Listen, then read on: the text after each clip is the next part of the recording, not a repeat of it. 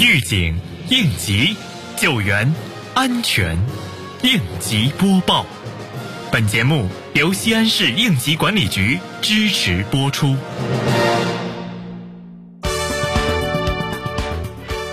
按照疫情防控最新工作要求和区委区政府统一部署，日前，碑林区应急管理局主要领导带领全局三十余名党员干部下沉南关社区、仁义社区、太白社区、荣信社区、文康社区，协助开展核酸采样、信息登记、秩序维护、防疫信息宣传、入户走访、三无小区值守等工作，与社区一道筑牢群防群控严密防线。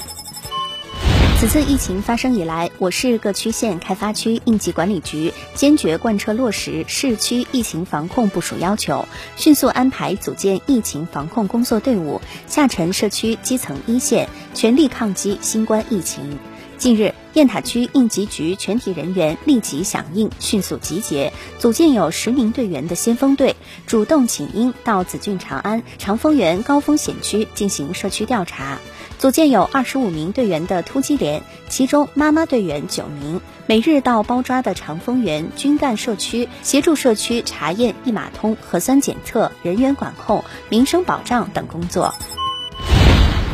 日前，鄠邑区应急管理局检查高速路鄠邑出口太平峪口太平加油站应对极端天气及疫情防控期间安全生产工作，要求各单位要清醒认识疫情防控期间安全生产工作及极端天气应对的重要性，进一步强化组织领导，统筹安排，夯实主体责任，严格落实领导到岗带班和二十四小时值班制度，加强疫情防控期的值班备勤，确保信息。畅通。